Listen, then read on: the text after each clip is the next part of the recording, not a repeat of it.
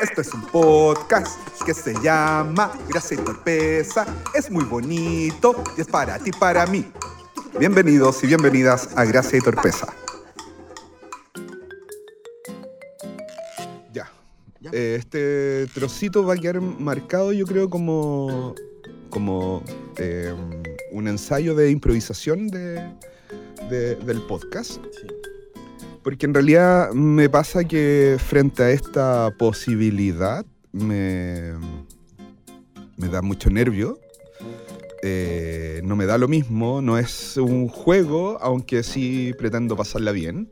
Es un. Me da. No me da nervio enfrentarme al micrófono, sino más bien hacerme responsable del mensaje o los contenidos que, que les puedo entregar.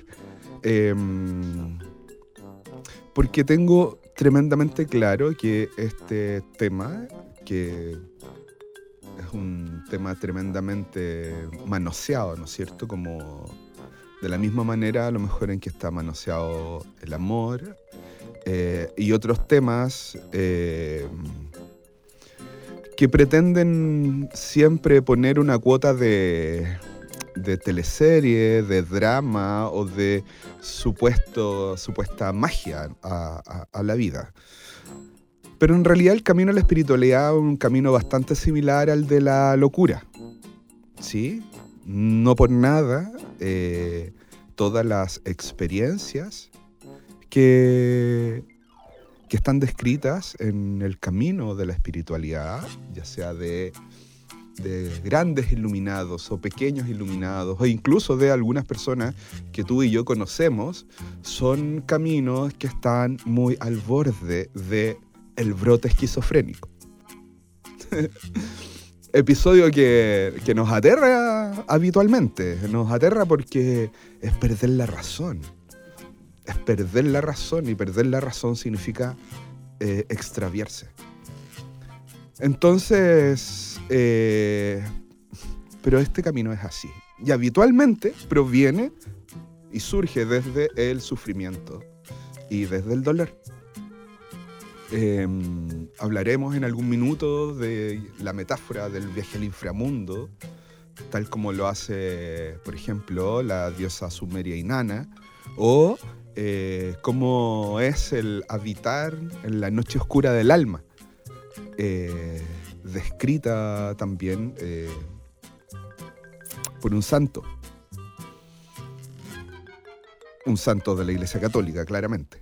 Eh, vamos a andar en algunos recovecos de ese tipo. No. No es, estos contenidos no tienen que ver con que encuentres un positivismo eh, que quiera entrar a fuerza y que en el fondo termine eh, haciéndote sentir de manera inalcanzable. Este podcast se llama Gracia y Torpeza porque eh, es como es como el perrito más pequeño de la serie de dibujos animados Dos perros tontos de Ana Barbera y que transmitió a fines de los 90 Cartoon Network donde hay un capítulo en donde el perrito chico eh, tenía un hueso. Y ese hueso, para, que no, para no extraviarlo, lo puso sobre su cabeza. Y a los segundos se olvida dónde está el hueso y empieza una búsqueda por todo el mundo caminando y acompañado de su otro amigo, que es este perro más grande, ¿no es cierto? Eh, por todo el mundo caminan y buscan este hueso extraviado hasta que en algún minuto se da cuenta que, que lo tenía sobre la cabeza. Lo saca, lo observa y dice, lo voy a volver a poner en mi cabeza para no volver a extraviarlo. ¿Sí? Entonces, el ser humano nos, eh, a, nosotros como especie compartimos este, esta, esta, esta especie de idiotez, ¿no es cierto? Esta idiotez, esta torpeza que es eh, inocente habitualmente. Eh, y gracia, porque en realidad, en realidad, todo, todo está jodidamente bien. Y cuando piensas que las cosas no están bien, probablemente sean mensajes que provienen de los condicionamientos que nos tienen tremendamente atados y atormentados. Aparece la culpa, ¿no es cierto? La, angustia de vacío y otras miserias humanas que los existencialistas nos explicaron tan profundamente. Así que gracia y torpeza es eh, mirar adentro, eh, eliminar juicios, mirar desde la distancia, eh, sonreír, llorar, enternecerse con nuestra propia existencia y expandir. Expandir. ¿Para qué? Solamente para sentirnos contentos y tranquilos. Para ser más feliz, no tengo puta idea de lo que significa ser feliz, amigo, amiga, no lo sé.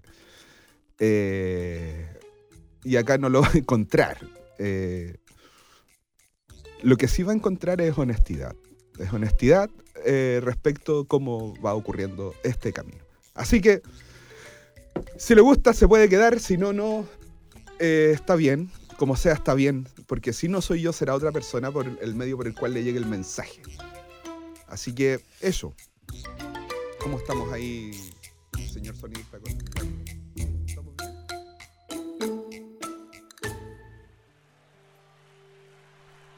Cuando, cuando pensaba en, en, esto, no me causaba sensación de injusticia no hablar de todas aquellas presencias que de alguna forma afectaron o han afectado y están afectando mi vida para que yo pudiese cerrar los ojos y enfrentar la existencia de esta manera. Esa gente excepcional que uno se encuentra en el camino, que proviene de lugares que uno ni se imagina, que aparecen por casualidad o por una supuesta casualidad. Entonces hoy día les quiero hablar de alguien eh, a quien aún recuerdo. Antes que supiéramos que que nuestra amiga Berito tenía cáncer eh, y antes que nos dejara, ella cada cierto tiempo nos abría su casa para que tuviéramos alguna actividad con un grupo de amigos y compañeros eh, para que compartiéramos. Eh, pero también el objetivo de este espacio era para que nos expandiéramos, tanto reflexionando como también teniendo alguna experiencia en particular. De hecho, fue en su casa en donde yo descubrí mi fascinación por los cuencos tibetanos y las vibraciones. Eh, ya llevó a un muchacho que nos hizo una bella sesión de cuencos. Yo tuve un viaje bellísimo y dije, yo quiero aprender esto. Y bueno, es parte de lo que hago. Lo aprendí en la casa del laberito. Pero ese día nos había citado, como siempre, a las 7 de la tarde, en un invierno, eh, y tampoco sabíamos con qué nos íbamos a encontrar. Yo estaba afuera de su casa en Viña, iba a tocar el timbre de la puerta y un, un, hombre de una barba larga y gris se acercó a mí y me miró fijamente. Eh, me esfuerzo como para, mm, para relatar esto sin palabras clichés, pero no sé si me resulte. Porque cuando ese hombre me miró, me atravesó con sus ojos, con su mirada. Me dio un abrazo y me dijo, qué bueno verte. Y yo nunca lo había visto en mi puta vida.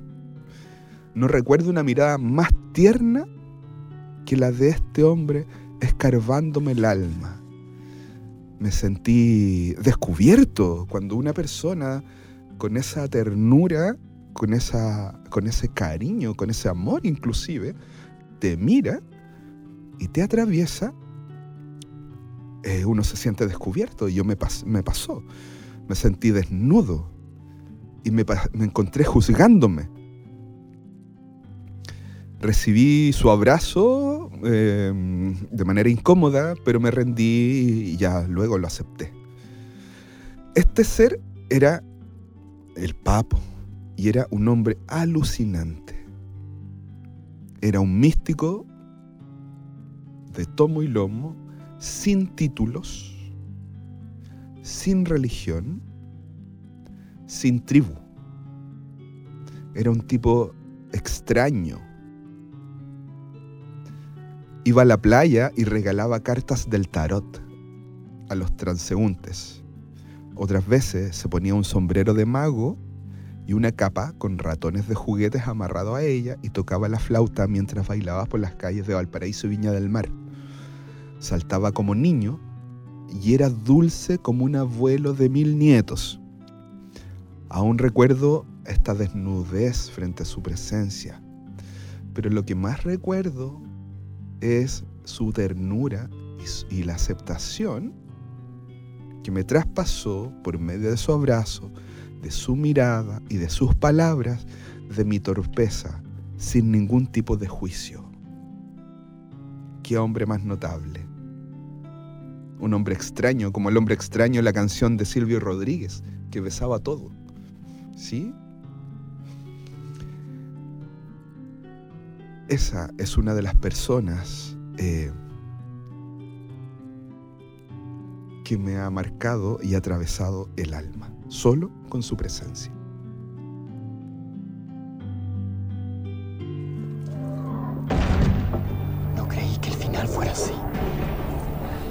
Final.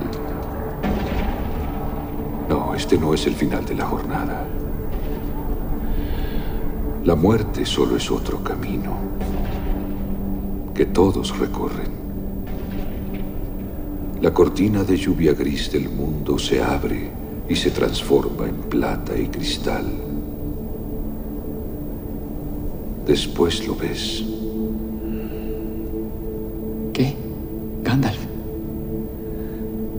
¿Qué ves? Blancas costas. Y más allá un país lejano y verde, a la luz de un amanecer.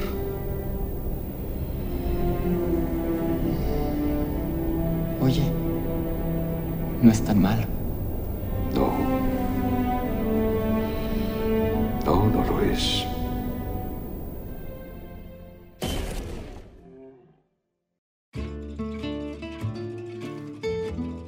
Primer gran aprendizaje a considerar en este camino es el agradecimiento. Como agradecer se vuelve un acto noble y se vuelve un acto amoroso. Pero a veces agradecer también se vuelve un acto encabronado cuando todo se está pudriendo. No obstante, agradezco que estés acá, agradezco estar acá. Y agradezco permitirme desarrollar estas ideas para contribuir en algo, en lo pequeño que sea, a que tengas y que tengamos una vida de mayor encuentro. A lo largo de este podcast, de este capítulo y los que vendrán, te encontrarás con muchas referencias religiosas, porque es la religión la que se ha adueñado principalmente del tema de la espiritualidad y de la vida. No obstante, intentaremos librarnos del dogma, y eso será ofensivo para toda la información consciente e inconsciente que posees y que te azota día a día la espalda como si fuera un látigo. Estos contenidos son para todos, son para todas y son para todes. Sin exclusión, ya sea que creas o no creas, porque es absolutamente irrelevante. También es tremendamente importante que consideres no creer nada de lo que digo. ¿Para qué hago esto entonces?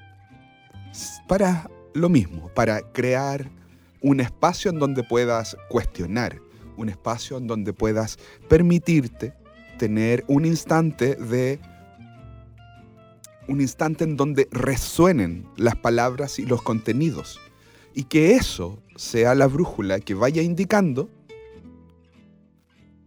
hacia dónde ir, que no sean mis palabras, sino que sea el vibrar de tu mundo interno, el vibrar de tu corazón.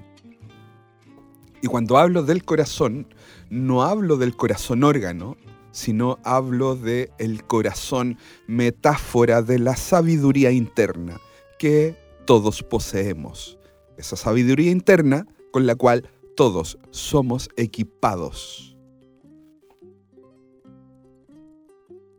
Para poder contactar con esa sabiduría, es importante considerar aquella experiencia que tenemos en el fallo, aquella experiencia que nos hace contactar con la torpeza. Es importante considerar que cuando fallamos hacemos un juicio y ese juicio tiende a empujar nuestro mundo interno a la desintegración. Porque constantemente estamos buscando poder ser aprobados bajo, bajo la lupa de lo bueno, bajo la mirada de lo bueno.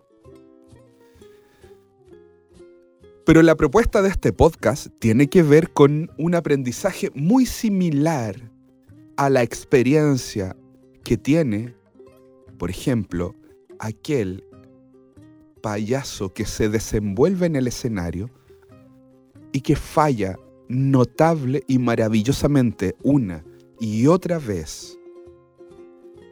Y falla de manera tan magistral que la falla se vuelve un poema bello y alegre que te saca sonrisas. En ese fallo en el fallo del payaso, no hay juicio. Porque el juicio se ha convertido en un hábito para nosotros. Y ese hábito genera dolor. Por tanto, el camino y la invitación es a que esta espiritualidad que les voy a proponer se logra por miedo de la integración. Y esa integración se consigue con el no juicio. Cuando no hay juicio, el dolor se vuelve un lugar para la integración. Ojo, cuando no hay juicio, el dolor se vuelve un lugar para la integración. Cuando no hay juicio, ¿desaparece el dolor? Pues no, no desaparece continúa en nosotros, pero un lugar al cual, el cual podemos habitar y que nos invita a estar más integrados. ¿Qué significa estar más integrado? Ser más nosotros y menos aquello que se espera. Ser más nosotros y menos ese montón de eh, circunstancias que nos hacen creer que somos poco e insuficientes. Pero así como en el dolor hay integración, en el gozo y en la transformación también lo hay. El tema es que nuestra brutalidad constante nos lleva a pensar que solo en el dolor podría haber esto, esta integración. O lo podríamos decir de otra manera. Podríamos decir que nos hemos acostumbrado a vivir el dolor como una posibilidad para ajuste, porque creemos que sentir dolor es algo malo. Y cuando creemos que es algo malo, enjuiciamos. El dolor puede transformar, puede integrar, sí. Pero recuerden, el gozo y la alegría también.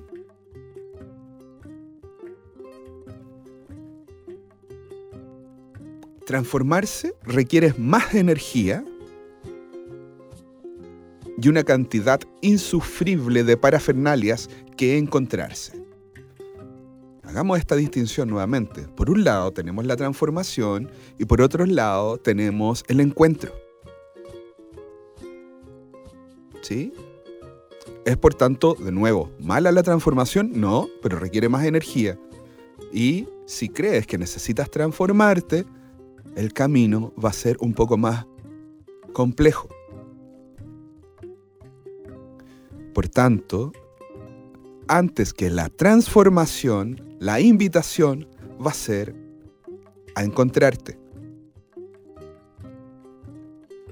A encontrarte con la ternura.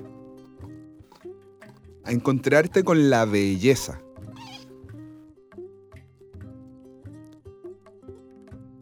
Encontrarte con la alegría pero aquella que habita en ti, a encontrarte con el placer, a encontrarte incluso con la oscuridad. Pero recuerda que la oscuridad eh, también debes liberarla del juicio. Observa esto. ¿Qué pasa si te callas un instante y recitas esta oración? No hay nada malo en mí.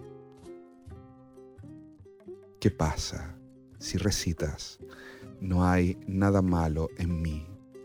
Y observa cómo es que tu cuerpo, tu experiencia, tu guata, tu corazón, tus manos van a tener una reacción. ¿Hacia dónde te lleva esa reacción? ¿Hacia dónde te lleva la reacción de tu cuerpo y de tu intuición? No debes seguir pidiendo disculpas por quien eres. No debes seguir pidiendo disculpas por quién eres, ni por cómo eres. E incluso podría ser, y por favor considera esta posibilidad, que no debas cambiar nada. Incluso puede que no debas cambiar nada. Así es el camino. Si te han dicho que tenéis que cambiar, te han mentido. Si te han dicho que hay cosas malas en ti, te han mentido y te han atormentado. El mejor ejemplo que podemos dar para esto es la metáfora que ocurre en la parábola del hijo pródigo. Revisémosla. Una familia acaudalada, un padre con dinero, tierras, animales, servidumbre, etc. Uno de sus hijos dice, papá, estoy chato de esta pega, de esta pega que tengo que hacer todos los días, dame la parte de mi herencia y me voy. Y me voy. Dame lo que me corresponde y me voy. Mi compadre agarra las cosas, su dinero, su mochila, se larga y se va por la vida gastándose todo, pasándola bien, vacilando marcianeque eh, y todo lo que eso conlleva. Em, y de pronto encuentra, mete la tarjeta al cajero y no le queda nada de dinero, empieza a vender sus zapatillas, su ropa y empieza a quedar con lo justo. Empieza a ver que ya no tiene para comer y empieza a eh, trabajar en lo que puede, en una pega miserable, donde le pagan poco. ¿Sí? Y cuando se ve en esas circunstancias, tiene esta reflexión. Los trabajadores de mi padre viven mejor que yo. Viven mejor de como yo estoy viviendo en este minuto. Me devuelvo a casa. Entonces se come su orgullo vuelve a armar la mochila, bastante más humilde, en esta oportunidad, se devuelve a casa, y mientras va entrando a las tierras de su padre, éste lo ve y va corriendo hasta donde está él y lo abraza. El hijo le pide perdón y se humilla a sí misma, se humilla a sí mismo y le dice algo así como, acéptame de vuelta, trabajo para ti. Te pido perdón.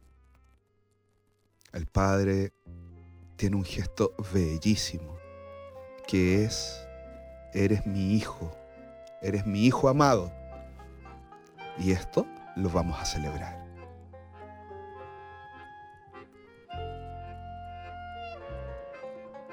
uno de los hijos que se había quedado en casa, levantándose temprano, ¿no es cierto?, haciendo todo lo que corresponde en el trabajo, en el, en el lugar, en la fábrica, no sé dónde estaban ellos, le dice, oye viejo, ¿qué onda? ¿Estáis premiando a este loco? Yo me he sacado la cresta acá contigo, todo, y yo nada, para mí nada. Y el padre, con la misma sabiduría que ha recibido al hijo y con el mismo amor, lo mira y le dice, vete a la mierda. Bueno, eso no es bíblico, no sale en la... Pero yo lo digo. Amigo, hijo bello, te amo mucho. Pero en esta oportunidad, vete a la mierda, porque este hijo que yo consideraba estaba muerto, hoy ha regresado.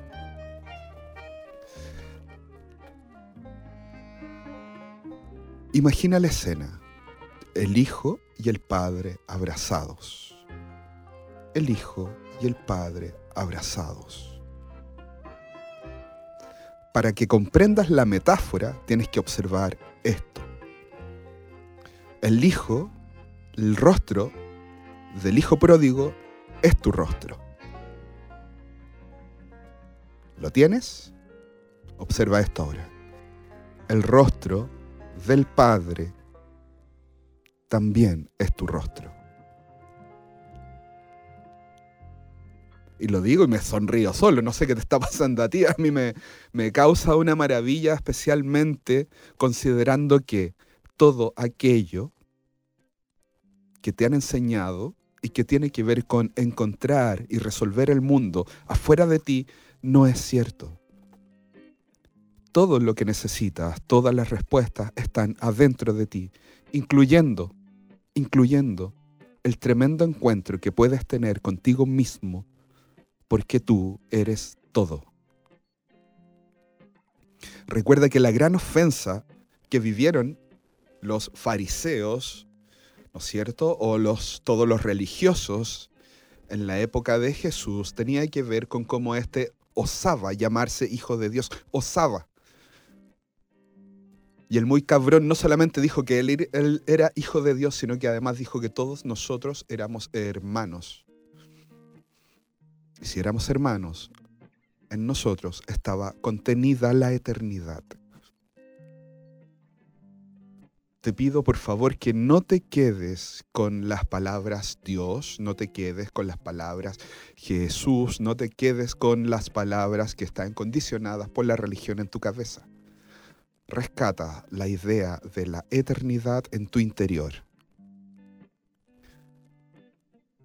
Porque cuando la rescatas, comienzas a habitar el paraíso, comienzas a habitar el cielo, comienzas tu viaje iniciático, ese viaje iniciático que te va a destapar la cabeza, ese viaje iniciático que tiene tanto que mostrarte. Calla, respira, no te enjuicies Dale espacio a la ternura. Dale espacio a la sensación de que todo está bien. Todo está cabronamente bien.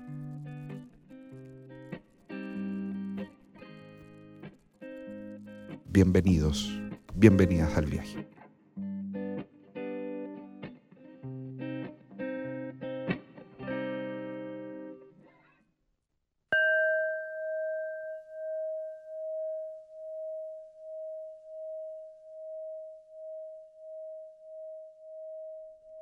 La idea es que cada capítulo podamos eh, cerrarlo con un tal vez con la técnica por excelencia para descubrir aquello de lo que hablo. Y es la meditación. Así es que vamos a trazar algunas ideas y algunas eh, formas o técnicas para poder acercarnos a esto. ¿Sí? Y ahí donde estés, eh, tal cual, estás, detente, detente en tu cabeza, si vas caminando, puedes seguir caminando, pero toma conciencia de ti, de tu respiración y de tu cuerpo. No trates de afectar nada, solo respira.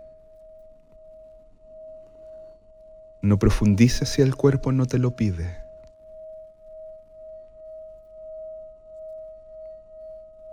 No te detengas si el cuerpo no te lo pide.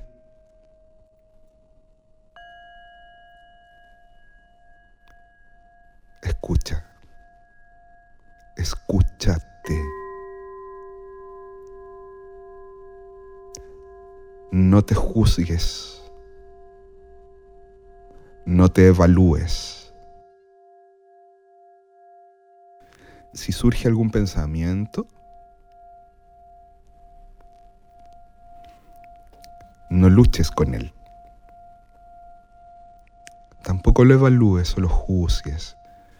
Deja que ese pensamiento te arrastre por un instante y en cuanto te des cuenta que estás siendo arrastrado, arrastrada, detente y vuelve a este aquí, a este ahora, por medio de tu cuerpo y tu respiración. Allí donde estés, no aspires a nada más. Aspira a la simpleza de este momento. Suficiente. Por ahora es suficiente. Respira.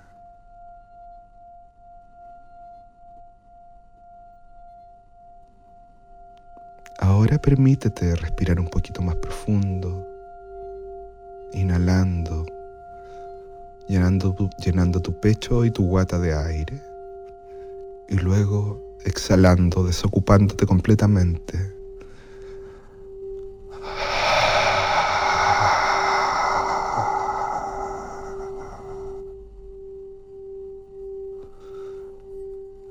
Respira. Recuerda, no te no te evalúes. Sé, solo sé. Gracias.